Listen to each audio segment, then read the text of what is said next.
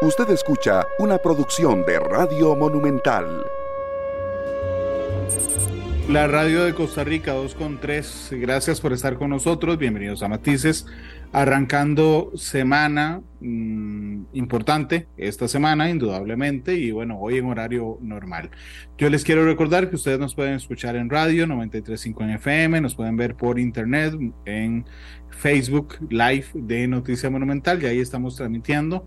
Saludos a Marco Vargas que nos está reportando sintonía. Nos pueden ver en YouTube también y pueden ver el programa esta noche a través de Canal 2 y pueden también descargar el programa en podcast o escucharlo en línea a través de Spotify, de Google Podcast y de Apple Podcast.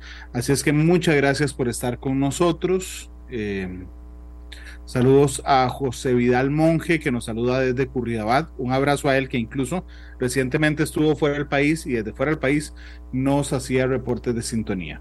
Hoy invité al director de Vigilancia de la Salud del Ministerio de Salud, el doctor Rodrigo Marín.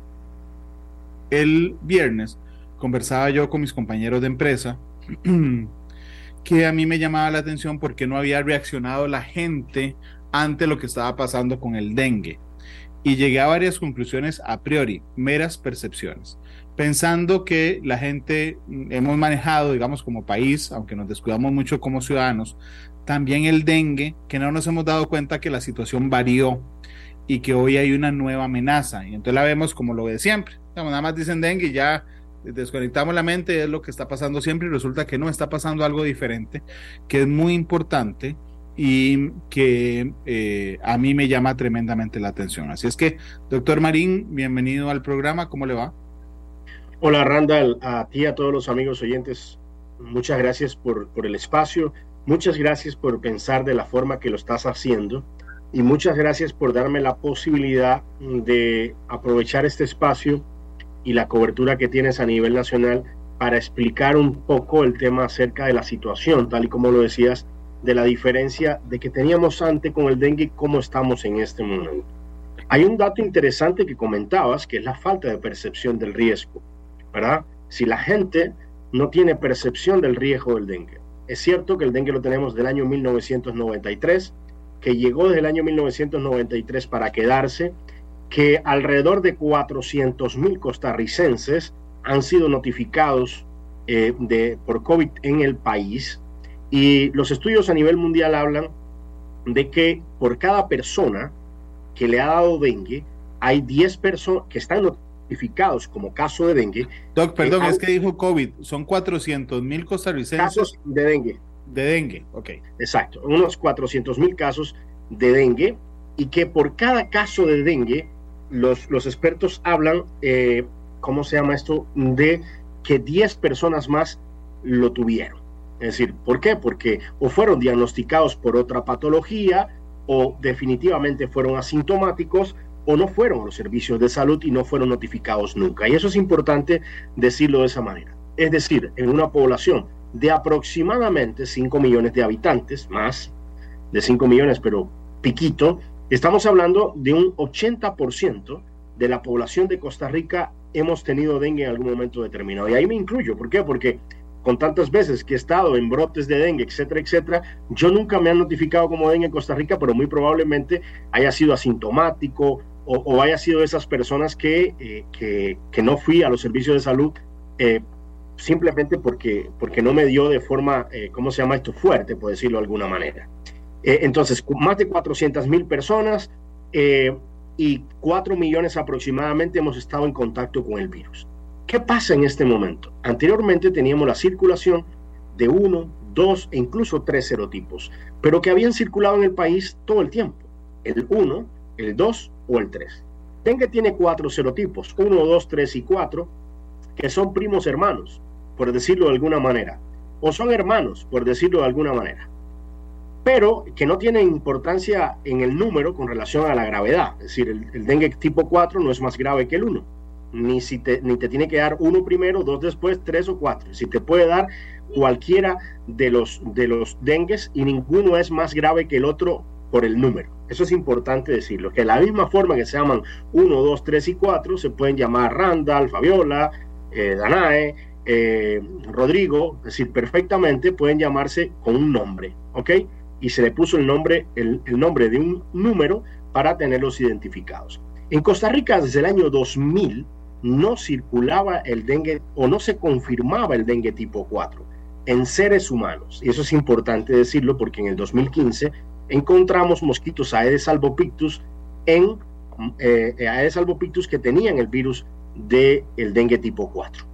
Eso es, eh, ¿qué, qué, qué pasa en este momento? Tenemos el dengue 1, el dengue 2, toda la población ha estado en contacto con el dengue 1, con el dengue 2 e incluso con el dengue 3, casi el 80% de la población, y de pronto aparece un serotipo que no circulaba en el país desde el año 2000, que es primera vez en el país que diagnosticamos más de un caso, más de dos casos. ¿Ok? Es decir, tenemos varios casos de dengue tipo 4 en este momento distribuidos en toda la geografía nacional. Tenemos casos en Turrialba, tenemos casos en Atillo, tenemos casos en Mora, tenemos casos en Zigzaola, tenemos casos en San Carlos, tenemos casos en Alajuelita, tenemos casos en La Carpio, tenemos casos en, en, en, Chomes, es decir, prácticamente eh, eh, todo el territorio nacional. Bueno, en Chomes no, en, ¿cómo se llama esto? En la península. Tenemos casos prácticamente en todo el territorio nacional. ¿Que tenemos transmisión autóctona? Pues sí, está circulando en este momento tres serotipos a la vez, uno, dos y cuatro. Y tenemos un serotipo también que ha sido notificado en el país, que es el serotipo 3. Es decir, cuatro serotipos notificados, tres a la vez co-circulando, demostrado, porque ese serotipo 3 que diagnosticamos fue un serotipo 3 de un, una persona que vino de Quintana Roo en México y que no hemos diagnosticado o confirmado ninguno más de tres. Eso no significa que no lo tengamos, significa que con la búsqueda que estamos haciendo en los sitios Centinela y en todo el país, las muestras que están llegando a Inciensa, no hemos confirmado ningún caso de transmisión autóctona de serotipo 3. ¿Qué, ¿Qué pasa en este momento? Las personas no tienen una sensibilidad o no están protegidas contra serotipo 4. Significa que podemos tener más casos de dengue y además más casos de dengue grave. ¿Por qué? Porque a la persona que le da el dengue cualquier tipo, dengue 1, 2, 3 o 4, esa persona le da inmunidad de larga duración o de por vida para el mismo serotipo. Es decir, si a mí me da dengue tipo 1, no me da dengue más en toda mi vida, o por lo menos en 20, 30 años. ¿Ok? Tipo 1. Tipo 1, tipo 2, tipo 3 o tipo 4. Por eso, pero digamos, si usted le da dengue tipo 1, usted se hace inmune al tipo 1. Al tipo 1, exacto. Y sí, y no es inmune, eh, ¿cómo se llama esto? Los 6, 7 meses al resto de los serotipos. Entonces, si te da dengue 2, tienes un 25%, es decir, ya te dio dengue 1, si te da otro tipo de dengue, 2, 3 o 4, tienes te da dengue por segunda vez y tienes un 25 o 30% de hacer dengue grave. Si te da por tercera vez dengue, por los otros dos serotipos que te faltan, entonces tienes un 50% de probabilidades de dengue grave. Y si alguna casualidad te da cuatro veces, prácticamente no escapas al dengue grave, por decirlo de alguna manera. Entonces, con dengue grave, la probabilidad de que colapsen los hospitales es alta y además de que tengamos lamentables fallecimientos por una enfermedad que es 100% prevenible si somos capaces de eliminar los criaderos de, o sitios de cría de la SIT que están dentro de la vivienda. Más de mil costarricenses han sido notificados con dengue grave desde el año 1993 y 23 costarricenses han fallecido eh, desde el año 1993 confirmados, eh, ¿cómo se llama esto?, de causa directa el dengue. Y eso es importante también decirlo. Es decir, el dengue sí mata. Costa Rica tiene un sistema de salud envidiable en ese sentido. En otros países mata muchísimas personas. En este momento tenemos más de 6.000 casos. Eh, la mayoría de los casos que tenemos en el país están en la vertiente atlántica o la vertiente del Caribe, incluyendo Aturrialba y todas las, las los, los cantones de la provincia de Limón y también Sarapiquí son los que más casos están teniendo. Pero el dengue tipo 4, como te digo, está diseminado prácticamente en todo el país. Me faltaba la región Huetar Caribe, tuvo un caso en Zixaola, me faltaba eh, el, el, caso, por ejemplo, en Alajuelita, y lo tenemos también, lo tenemos en La Carpio, lo tenemos en, en, Atillo, lo tenemos en, Ciudad Colón, es decir, prácticamente lo tenemos en todo el territorio nacional y tenemos que cuidarnos muchos más. La probabilidad hoy de tener dengue grave ha aumentado por la presencia y la circulación del serotipo 4 en el país que no circulaba en seres humanos desde el año 2000. Ok, ese, era el, ese es el riesgo entonces, porque eh, yo quisiera transmitírselo así de, sencillo a la gente, doctor. Ah, hoy hay más números de la rifa, ¿ok? Para que usted vuelva a tener dengue. Exacto. Y a medida que más número de la rifa tengas de tener dengue, más probabilidades tienes de dengue grave en una población que está sensibilizada a otros serotipos. Sí, porque eso es, eso es curioso, no solo, no solo vinieron refuerzos del dengue, el 4, ¿ok? Sino que el refuerzo que viene no lo conocíamos, entonces no sabemos cómo pelea. Exacto, así es. Así es, diciéndolo de alguna manera. Y las probabilidades de ganarte la rifa, como tú decías, con relación al dengue 4, de, dengue grave, e incluso el, fallecimiento por esta enfermedad, aumenta por, por ese tema que comentabas. Ok, déjeme ir de serotipo en serotipo. Ya me dijo que ninguno es más grave que el otro. Ok, exacto. Pero el 1 en ese momento circula en el territorio nacional libremente. Así es, circula hace rato de forma, de forma permanente en el, en el territorio nacional. El 2 no el 2 circula, el, el 2 circula también. El 2 circula también. El 3 no. El 3 solo hemos confirmado un caso proveniente, un caso importado desde Quintana Roo en México, pero que ha circulado en años anteriores como Pedro por su casa. Ok, el, cuando yo era chiquitillo y llegó el dengue en el 93 a Costa Rica, yo estaba en quinto grado. Sí, estaba en quinto grado. Tenía 11 años. Yo recuerdo que todos nos burlábamos del entonces ministro de Salud que decía, en Costa Rica hay cuatro tipos de dengue. El 1, el 2, el 3 y el 4. Y todo el mundo se reía y decía, ¿para qué dice los números? Bueno, hoy entendemos para qué, para qué decía los números. Pero el miedo de mi mamá y de las mamás de mis compañeros, conforme fue acrecentando, digamos, el número de dengue era, no, es que usted no sabe que si a usted le da una vez, pero si le vuelve a dar dos veces, le da una cosa que en ese momento le llamaban el dengue hemorrágico. ¿Qué es el dengue grave? otro hora llamado el dengue hemorrágico, ¿qué es? Así es. el dengue, hemorrágico, ¿por qué, le, pasa dengue hemorrágico? Porque solo cuando, cuando decías dengue hemorrágico, solo circunscribías las, la gravedad del dengue a aquellas patologías derivadas de dengue que dieran hemorragia. Pero hoy estamos viendo que hay encefalitis que no tienen hemorragia, que pueden ser causadas por dengue, miocarditis causadas por dengue, que no tienen nada que ver con, ¿Cómo se llama esto? Con, con, con hemorragia. Doc, deme un toque, un toque nada más. Encefalitis es una inflamación del cerebro, es una cosa tremendamente compleja.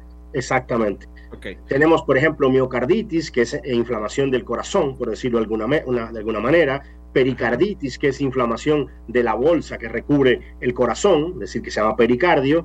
Tenemos inflamación de, de varios órganos, ¿cómo se llama esto? Que no tienen nada que ver con, hemorragia, más bien de traslado de líquidos, como es la citis, por ejemplo, que es el líquido en la cavidad abdominal, eh, y, por ahí te da un fallo multiórganos, pero que no, nunca hay hemorragia. Entonces, por eso es que se cambió el tema de hemorrágico, porque si no había sangre botándose, eh, no, no había dengue grave. Pero hoy se, se ha confirmado hace años de que eh, el dengue puede provocar patologías o complicaciones sin hemorragia que ¿cómo se llama esto? Que son tan graves como que tener un sangrado por las encías. Doctor, ahí, vamos a ver, hay 93 costarricenses que han muerto por dengue. 23, 23, 23. Ah, 23, yo anoté 93. Ok, 23 en 29 años. ¿Cuándo fue el último?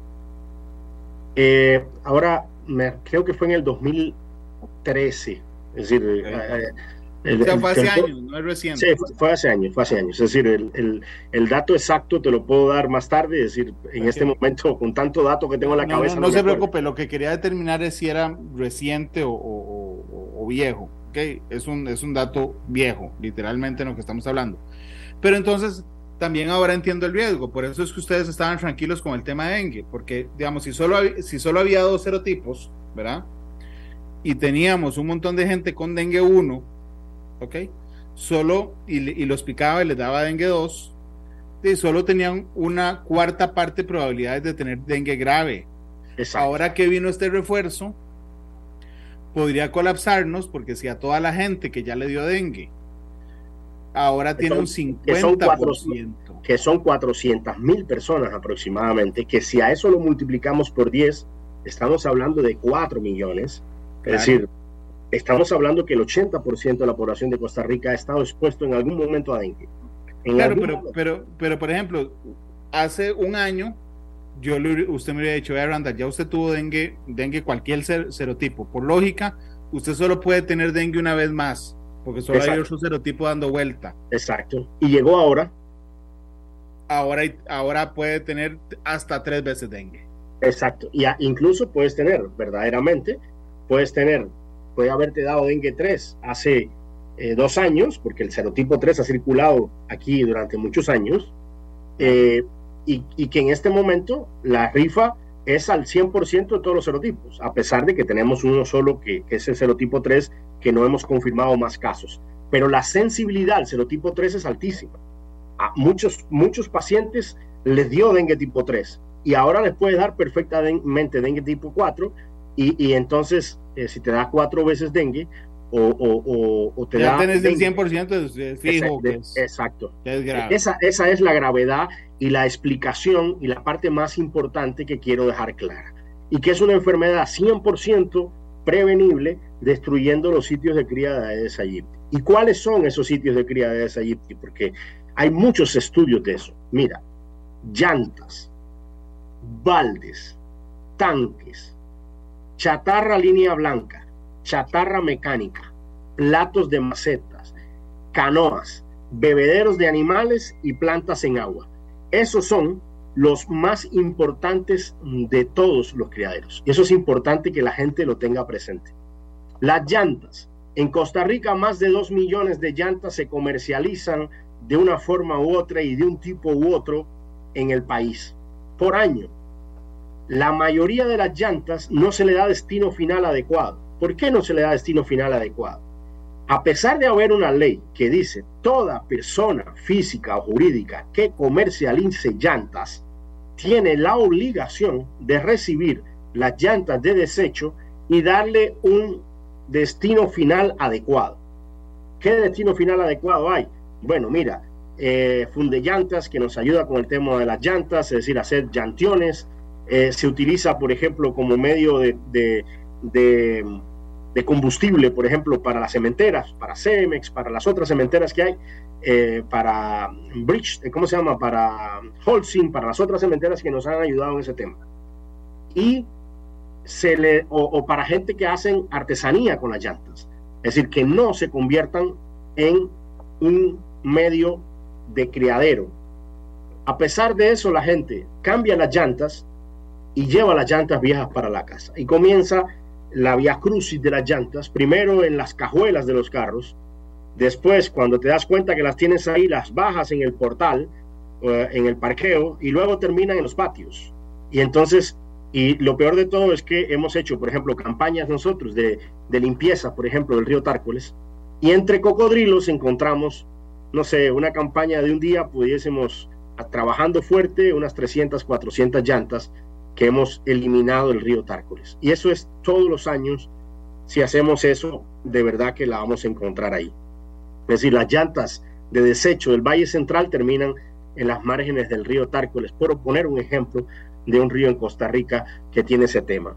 O termina siendo parte de la flora y fauna del país en los patios y siendo los criaderos más importantes para Aedes aegypti. ¿Por qué?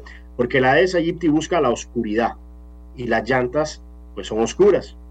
Busca que se acumule en agua y que sea difícil el agua de salirse. No hay una cosa más difícil de botar el agua que una llanta, créemelo. La tiras 40 o 50 veces y te queda siempre agua. Entonces ahí está el problema. Además, los huevos de Aedes aegypti, por si fuera poco, pueden estar pegados a una superficie durante un año y tan pronto se mojen, se humedezcan y haya agua, pueden eclosionar un año después de haber estado pegados por ahí. Entonces, estamos hablando de un enemigo que no es un enemigo común, es decir, un enemigo fácil, es un enemigo difícil, que además de todas esas cosas hace en ocasiones resistencia a los insecticidas, eh, hay que cambiar los insecticidas y las cosas para evitar que este mosquito eh, busque las herramientas eh, para, para, luchar contra nosotros. Entonces, todo es un, mecanismo de defensa nuestro contra el mecanismo de defensa que tiene el mosquito para propagar esta enfermedad, que hoy es dengue, pero que en el 2014 se incorporó el chikungunya, que en el 2016 se incorporó eh, el Zika, que ahora tenemos un problema, por ejemplo, en, el continente, en, en Sudamérica, perdón, en, el, en Sudamérica, que tenemos eh, un problema de fiebre amarilla en algunos países, en algunos países donde muchísimos migrantes están caminando por medio de la selva, ¿verdad? Que eso es importante también, que es la fiebre amarilla, que es más mortal que el dengue, es decir, de los casos graves se muere el 30-40% con total seguridad, eh, que paró, por ejemplo, la construcción del canal de Panamá, que eso también es importante en dos ocasiones, eh, que es, una, que es una, una enfermedad distinta también la transmite Aedes aegypti. Y también hay otras como Mayaru, como Usutu, que son otras algovirosis también que las transmite el mismo mosquito. Es decir, estamos en una situación difícil ante un enemigo que se está haciendo muy fuerte y que la solución la tenemos en casa porque el 95% de los sitios de cría están dentro de la vivienda y su entorno inmediato. Y cuando digo su entorno inmediato son los patios, donde hay un montón de cosas. Es decir, es muy difícil que tú llegues a una casa que tenga sombra donde no encuentres un criadero. Claro, incluso, incluso doctor, recuerdo hace años cuando me lo dijeron porque creo que la gente a veces cree que, que el dengue se mete a agua sucia y no puede ser el agua más limpia del mundo, que si yo la tengo acumulada, más bien disfruta de esa piscina, el Aedes aegypti. Le gusta mucho, él, eh, eh, no está, es eh, se acomoda al agua.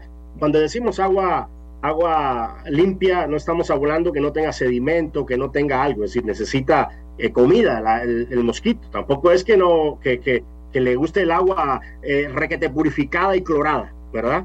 No, no, eh, le gusta el agua que tenga, que sea clara, que no sea agua, ¿cómo se llama esto?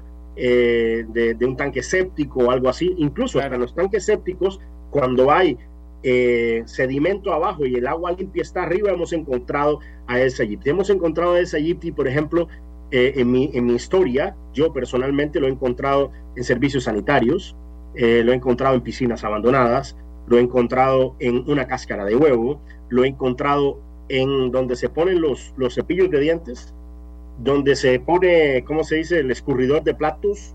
En esos lugares he encontrado esa Yipti, pero eso significa dejadez de la familia. E, e, eso es una cosa que es real, es dejadez de la familia.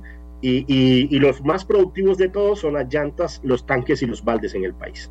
Doctor, en, esto, en este cambio, con la llegada a Costa Rica del serotipo 4 de, del dengue, le pregunto transparentemente, ¿usted siente que la gente se ha alarmado? Yo no. Yo siento que, que, que sigue en la moda de hace tres o cuatro años de que el dengue ya no era una cosa grave porque ya solo me podía dar dos veces.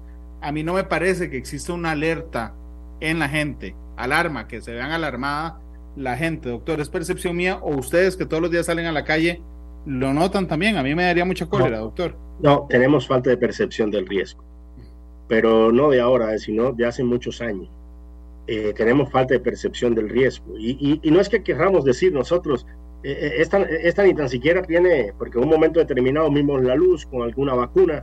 Hay una vacuna de una empresa que no voy a mencionar ahora, que está cerca de ser, ¿cómo se llama esto?, una, un, candidato vacunal bueno, pero por ahora no tenemos esa vacuna que nos haga eso. Y lo, lo que más nos interesa y la solución que tenemos en este momento es ser más limpios y ser y limpiar el patio y eliminar los sitios de cría de Aedes aegypti o por lo menos los que, por ejemplo, como los tanques o los baldes que no los podemos eliminar, eh, pues taparlos de forma hermética. Es decir, las llantas ponerlas bajo techo, que no reciban agua, eh, darle las llantas que vamos a cambiar.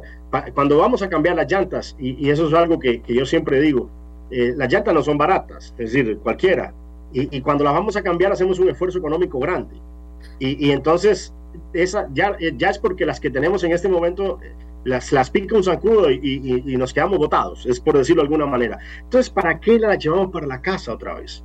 Es decir, eh, dejémoslas en el lugar donde cambiamos las llantas. Ya hicimos el esfuerzo, ya tenemos las cinco llantas. Si compramos cuatro llantitas y dejamos la mejor de repuesto, entonces esas llantas viejas, dejémoslas en el lugar donde las compramos para que esa empresa le pueda dar el destino final adecuado a esas llantas de desecho.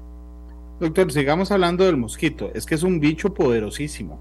Exacto. Eh, yo recuerdo, insisto, perdón que hable de mi niñez, pero cuando empezó el dengue en Costa Rica era solo en zonas costeras. Y era porque la Aedes aegypti no podía sobrevivir, creo, o sus huevos, no sé si él o sus huevos, a una altura en particular. No sé, no pasaba de 800 metros sobre el nivel del mar. Y conforme ha pasado el tiempo, esa, ese límite ha ido subiendo a 1000, a 1200, a 1400, a 1600 y estamos en San José. Este, es decir, el mosquito es un mosquito poderoso. O sea, si, si fuera un bicho más grande, todo el mundo tendría miedo, pero como es tan chiquito que uno lo vemos, nadie le tiene miedo, pero es un bicho muy poderoso. Bueno, eh, dices algo interesante, es decir, el mosquito de Aedes se ha adaptado a la altura, a la altitud. De hecho, hay estudios en Colombia donde se ha, visto en el valle, en, valles por encima de los 2.200 metros sobre el nivel del mar. Es cierto también que a medida que aumenta la altitud, eh, eh, la transmisión disminuye. Por ejemplo, en Costa Rica, la transmisión por encima de los 1.200 metros disminuye de forma eh, categórica. Por debajo de los 1.200 metros, de los, de los 800 a los 1.200, hay una transmisión regular. Hemos tenido, por ejemplo, brotes importantes en zonas de Alajuela, que están a 800 metros, en Pérez Celedón, que está a 800 metros sobre el nivel del mar. Pero lo normal es que la transmisión más alta esté en zonas por debajo de los 600, 400 metros sobre el nivel del mar. Y eso es importante que lo tengamos presente, porque así es. Eh, y por eso las zonas de mayor transmisión en el país eran en un principio y siguen siendo la región Huertar Caribe, la región Chorotega, la región Pacífico Central, es decir, las zonas costeras. A eso se han adicionado ahora zonas de Alajuela, por ejemplo, Atenas, Grecia, Alajuela, como tal. Y en San José, bueno, tenemos brotes, hemos tenido brotes importantes en Pavas, en La Carpio, en algunos de los lugares donde, eh, ¿cómo se llama esto? Eh, ya tenemos transmisión hecha y derecha. Incluso en algunas Alajuelita, estamos, en Alajuelita, estamos en, a en Alajuelita son 1200 metros sobre el nivel. Exacto. En, en, zonas de desamparados, eh, en, en, zonas altas de desamparados. Tuvimos también eh, en un momento determinado en Acosta, tuvimos un brote importante también ahí arriba. es decir, que la protección antes que teníamos de, de tener altitud y era protección 100%, en este momento no la tenemos eh, que en cualquier lugar del territorio nacional puede haber, hombre, eh, eh, en Chirripó no va a haber, ¿verdad? Porque la altitud no, no, lo, no, no lo permite, ¿verdad? Es decir, y eso es un tema del mosquito, la adaptación del mosquito. Pero normalmente en Costa Rica, por debajo de los, 1.200 metros sobre el nivel del mar hay transmisión y disminuye un estudio que hice hace como un año y medio considerablemente por encima de los 1.200 metros. Sí, Sí, pero realmente es interesante porque es un, es un mosquito. También hay mucho menos población por debajo, por encima de los 1200 metros. Así es, el grueso de la población costarricense está por debajo de los 1200. Pero es que además, vean, es un mosquito súper, súper fuerte. O sea, el que pica es la hembra, que puede durar, la hembra puede durar hasta 45 días. El macho no pica, es decir, el mosquito macho no pica, el mosquito hembra pica. El mosquito hembra es el que transmite la enfermedad el mosquito macho dura menos, se alimenta de, de por decirte algo, de néctares, eh, de, flores. Eh, claro, pero, pero los huevos le sobreviven. Es que vean ustedes lo fascinante de la naturaleza.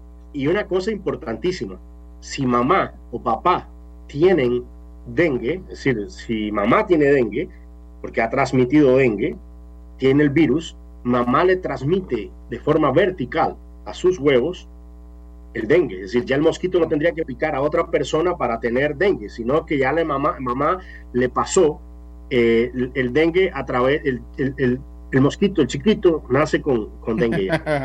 sí, sí, entendámoslo así hoy. entendámoslo así, vamos a ver. En el, orden normal, ¿ok? Es que está la hembra de la Aedes aegypti, ¿ok? Exacto. Entonces, yo tengo dengue, entonces viene y me pica a mí. Okay. Exacto hace una incubación ella dentro del cuerpo que dura aproximadamente unos 10 días. Y ella se lleva el dengue ahí. Exacto, así es. Okay. Lo que nos está diciendo el doctor es que a partir de, que me pique, todos los huevos que ponga tienen dengue. Así es. Y le sobreviven a ella. Ese dato me tiene impactado. O sea, los pone, ¿ok? Ella se muere a los 45 días y ahí siguen los huevos un año. Exacto. Y perfectamente esos huevos pueden salir, eh, no sé, cuando en una época de lluvias, se mojan las canoas o los tanques, sube el nivel del agua, se mojan la superficie donde están pegados los huevos, eclosionan y tenemos mosquitos otra vez y ahora con dengue. Claro. Doc, ¿y tenemos idea de cuántos huevos pone una hembra de Aedes aegypti? Sí, eh, hay, bueno, eh, hay varios estudios, depende del tamaño, depende de la alimentación que tenga, pero entre los, hasta los 150 huevos puede poner una hembra en promedio eh, y puede eclosionar un 80% perfectamente. Gracias a Dios, no todos pasan, porque después del huevo está la larva, que es estadio 1, 2, 3 y 4, que, que la diferencia es el tamaño, ¿verdad? Porque eh, bionómicamente, es decir, anatómicamente son iguales. Y luego de ahí pasa a una etapa que se llama eh, pupa. Esas tres o esas dos son acuáticas. Y la última sería el adulto, que no tiene nada que ver con agua, más bien si se mete en agua se muere, que es la, la del adulto, que es cuando la etapa de adulto puede durar hasta 45 días la hembra y puede durar unos 10, 8, 10 días el macho. Importante incluso, Randy, vea qué, qué clase de enemigo es este. Le echamos algún larvicida y está hecho una larva y que el larvicida que echamos es un larvicida para matar la larva, para que se alimente de esa. Y, y hay muchos que huelen hasta el peligro y entonces lo que hacen es transformarse inmediatamente en un estadio más que es pupa, que no se alimenta, entonces no se alimenta y no lo puedo matar. Claro, brinca.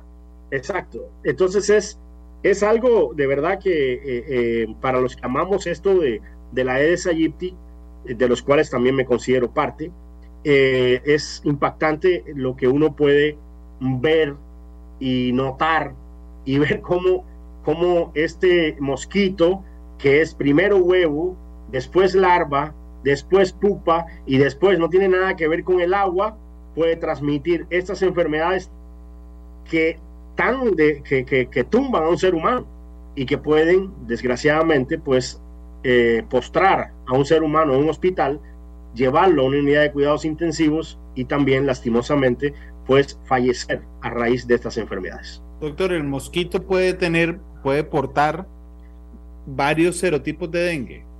Bueno, si bien es cierto, los estudios que se han hecho eh, eh, puede ser, ¿verdad? Lo normal es que tenga un serotipo nada más. Igual hay un tema de que mm, hay veces que ni tan siquiera hace la, el crecimiento interno, que nosotros decimos incubación intrínseca. Hay veces incluso que, que este mosquito lo que hace es, eh, mm, incluso el mosquito lo que hace es que te pica a ti y yo lo espanto, por decirlo en algún momento, y, de una vez con la trompita, con la sangre, me pica a mí y me inocula, y ya tenemos entonces dos, por decirlo de alguna manera, eh, que puede contagiarse así sin hacer incubación intrínseca. Sí, bueno, no, es que es que pega tanto o contagia tanto, es que usted ahora lo dijo, chikungunya, zika, fiebre amarilla, dengue, en sus cuatro serotipos, eh, la cosa es si un solo mosquito puede contagiar todo ese montón de cosas. Exacto, es decir, puede, claro, eh, chico, o sea, el mismo mosquito, el, Randall, eh, Randall hemos mosquito visto, puede el, pegar todo eso. Es decir, si bien es cierto, habría que capturar el mosquito y hacerle pruebas a ver cuántos virus no, hombre, tiene. no han capturado el mosquito, doctor, qué chapas. Sí, pero un montón de veces. Pero hay que ponerse, ¿cómo se llama esto? Que estén las tres enfermedades a la vez. Eh, eso es importante también, cuando no es que haya 500 mosquitos en una casa. El Aedes aegypti es como muy, muy, eh, muy de él. Entonces viven dos o tres, cuatro en una casa, por decirlo de alguna manera. Eh, les gusta vivir dentro de la vivienda del ser humano. Un profesor, José Luis San Martín, quien, quien es el asesor de arbovirosis a nivel de, de, Latinoamérica o de América para la Organización Panamericana de la Salud, un día la definió la, la mascota más frecuente en muchos países. Es decir, le damos comida, lo tenemos en la casa, lo cuidamos y lo mantenemos durante 45 días.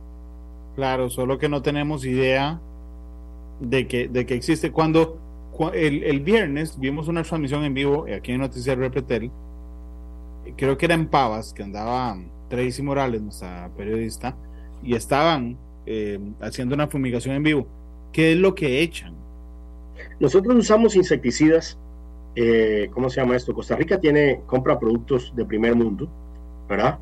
Eh, y estos insecticidas que nosotros usamos son aprobados por la Organización Panamericana de la Salud, por la Organización Mundial de la Salud. Se le hacen pruebas al, al producto antes de comprarlo nosotros, a pesar de que tenga permiso del ministerio y todas las cosas.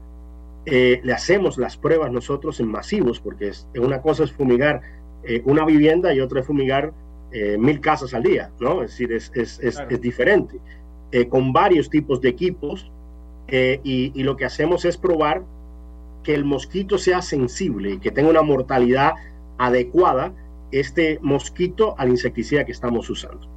Generalmente usamos piretroides en este momento, que, y el que estamos usando tiene eh, dos piretroides a la vez y un potenciador, eh, como es natural, no voy, a, no voy a mencionar el nombre, pero, pero es un, un producto que está avalado por, el, por la Organización Panamericana de Salud, por la Organización Mundial de la Salud y que tiene muy buen rendimiento en Costa Rica. Como herbicidas estamos usando casi todos productos biológicos, casi todos productos biológicos, eh, como Bacillus thuringiense israeliense, Bacillus esféricos, Spinosat, y también unas mallas herbicidas que nos dan una, una cantidad de cinco meses a seis meses en tanques eh, de agua potable que se puede usar, eh, es decir, que la gente puede ingerir el agua o puede utilizar el agua a pesar del producto y que son apetecibles por de alguna manera para, para los mosquitos, les gusta cómo saben o cómo sabe el agua y, logramos matarlo, ¿verdad? Muchas veces hay que educar a las personas porque también botan los productos, no nos dejan entrar a veces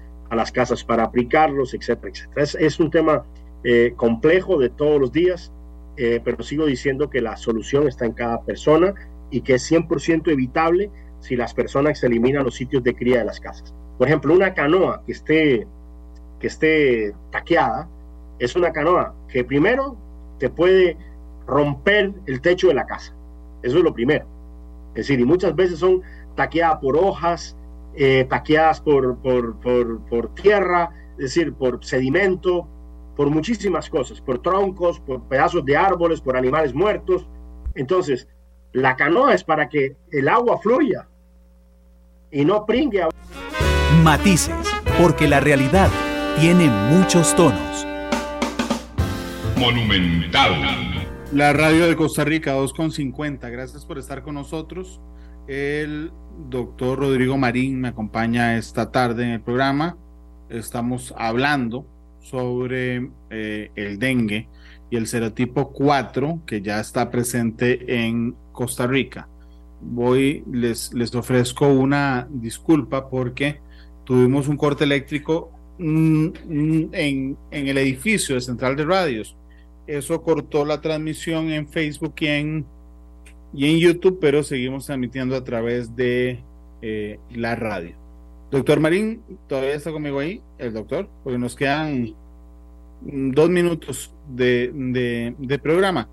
¿cómo explicarle a la gente entonces que tiene que estar alerta de estos, de este cambio, que es importante? A mí me daría mucha cólera si yo trabajara en el Ministerio de Salud, llegar ahí, entrar a un patio, ver la llanta, llena de agua, vuelvo la, la, el, la pistola del, del, de lo que estoy fumigando, eh, pero también necesito que alguien vuelva la llanta y que, y que eche abajo todo, todo el agua. Muchas, muchas veces nos encontramos eso, que estamos fumigando y encontramos una cantidad de criaderos tremenda, entonces hablamos con las personas, eh, mira, eh, esto es algo que, que, hemos dicho por activo y por pasivo. Si todo el mundo destruyera los sitios de cría de la ESA aegypti, no tendríamos que fumigar casas. Cuando nosotros tenemos que fumigar, es que todas las cosas que teníamos que hacer como país, como sociedad, eh, no las hicimos bien hechas y tenemos entonces que regresar a la fumigación, que es la fumigación lo que mata son los mosquitos adultos, es mucho, muy, muy, muy importante decirlo. No los huevos. No los huevos ni las larvas, ¿ok? Y que los huevos, como te decía anteriormente, pueden estar pegados con el virus ahí durante un año y que las larvas pueden estar ahí viviendo en el agua, yo fumigo, la larva viviendo en el agua y en cinco o seis días o siete días tengo mosquitos otra vez. Entonces esa es la parte que la gente tiene que entender, que cuando tenemos que fumigar, eh, ¿cuál, ¿cuál, sería la solución? Eh? Que no tuviéramos que fumigar nunca. Esa sería la solución más linda de todas. Por eso significa que hicimos las cosas bien hechas y que no tenemos que hacer, y que no tuvimos que hacer fumigación. Okay. Le robo un minuto de cada enfermedad, doctor. para no desaprovecharlo. COVID, ¿cómo vamos con el COVID? Con el COVID vamos a una tendencia a la disminución, incluso no solamente en Costa Rica, sino a nivel mundial. Hay una tendencia a la disminución incluso de los fallecidos a nivel mundial. Eh, yo el otro día ponía en mis redes sociales en Twitter los, los casos cómo van a nivel mundial y están disminuyendo también los fallecidos. Eh, en Costa Rica hemos tenido siete semanas con esta, con mm, eh, al menos un fallecido, un, lamentable fallecimiento al día, pero cuando digo uno, antes teníamos 40, 50, 60 fallecidos al día. Entonces, llevamos más de seis, siete semanas en este momento, desde la semana 26 del 2020, que es cuando prácticamente comenzaron a aparecer fallecidos por COVID, no teníamos menos casos que, que en este momento. Igualmente, tenemos una disminución de las hospitalizaciones. Llevamos dos semanas con menos de 100 hospitalizaciones, tanto en salón como en UCI, sumando las dos, algo que no veíamos tampoco desde el 2020. Es importante decir que la pandemia todavía no ha acabado, que hay casos de COVID en el país. Solo para poner una, una comparación, 6.000 casos de, de dengue tenemos en el país en todo el año y en tres semanas tenemos eh, los 6.000 casos de dengue es decir, 2.200, 2.600 casos estamos picando por semana eh, en las últimas semanas y, es decir, que en dos semanas y media tenemos los mismos casos de dengue que tenemos en todo el año. Y eso es importante también decirlo. Lastimosamente siguen falleciendo costarricenses todavía por COVID, es decir, al menos 10 por semana, eh, y eso es importante también decirlo, y se ingresan por semana al menos unas 100 personas en Costa Rica. Es decir, que la pandemia no ha acabado todavía, pero la tendencia es a la disminución. Lo que he visto en otros países, en Bangladesh, lo que he visto en Singapur, en la India, que son países complejos, eh, que están circulando otras variantes en este momento, es que las hospitalizaciones, los casos graves tampoco han aumentado. Estamos monitoreando esos países todos los días para ver cómo va con las nuevas variantes y hacemos vigilancia genómica en el país también semana a semana. Doctor, ¿y la viruela del mono, que entiendo ya circula en territorio costarricense? Vamos a ver, eh, hablar de circulación o no circulación autóctona es un tema eh, que, que, pudiésemos estar discutiendo bastante rato. Eh, es, es, una realidad que tenemos en este momento, tenemos 19 casos de viruela símica comprobados, tenemos 78 casos investigados, se han descartado 50 casos sospechosos, se han descartado 9 más casos probables y se han confirmado 19 de los casos, y cuando digo esa es la transmisión, eh, hemos tenido algunos casos eh, que no tienen relación con nadie de afuera, eso es una realidad, pero esos casos primarios no han, no han replicado otros casos. Eso no, quiere decir que no tengamos, ni lo puedo confirmar, ni lo puedo descartar. Es decir, eh, y, y, además es una enfermedad que tiene transmisión mundial y que tenerla autóctona o no en Costa Rica pues, eh, ¿cómo se llama? Esto es cuestión de tiempo, si no lo tiene ya, por decirlo de alguna manera, tal y como lo decías. Aquí el problema más grande de la viruela símica o el mensaje más importante es este. Cualquier persona que tenga síntomas parecidos a la viruela símica, que son unas lesiones muy parecidas a la, por decir algo, a la, a la varicela, o que tenga lesiones en los genitales, en la mucosa oral, pues esa persona inmediatamente vaya a los servicios de salud. Por consiguiente, esa persona, antes de ser valorada por un especialista, por un profesional en la salud, y no tenga un diagnóstico claro, esa persona no debería tener contacto directo con otra persona. Y también informar tanto a las autoridades del Ministerio de Salud como a las personas con las que ha tenido contacto que tienen lesiones de ese tipo para que esas personas puedan tomar una decisión personal. Eso es lo más importante con relación a la viruela símica en el país. Ok. Doc, muchas gracias por habernos acompañado hoy. Un placer enorme de parte nuestra y un abrazo grande. Ojalá que todos pensemos en precaver, porque siempre es mejor precaver que tener que lamentar. Doc, ¿con qué canción le gustaría despedirse? Ah, a mí me gustaría despedirme con el himno del Real Madrid, pero no sé si lo podrás tener en este momento. a la Madrid, ahí está, por supuesto. Y nada más. Oiga, pero nada más 2-1 ganaron. Eh, sí, pero tenemos, tenemos 14 Champions, somos el mejor equipo del mundo. Eh, ¿Sabes algo? Eh, la probabilidad que Costa Rica le pueda ganar a España es alta, porque en la selección de España llevaron a 7 del Barcelona y apenas a 2 del Real Madrid. Entonces, más que nunca voy con Costa Rica. Tranquilo, yo soy merengue también, no pasa nada. 2,57 ahí al fondo, suena a la Madrid. Gracias, doctor. Este programa fue una producción de Radio Monumental.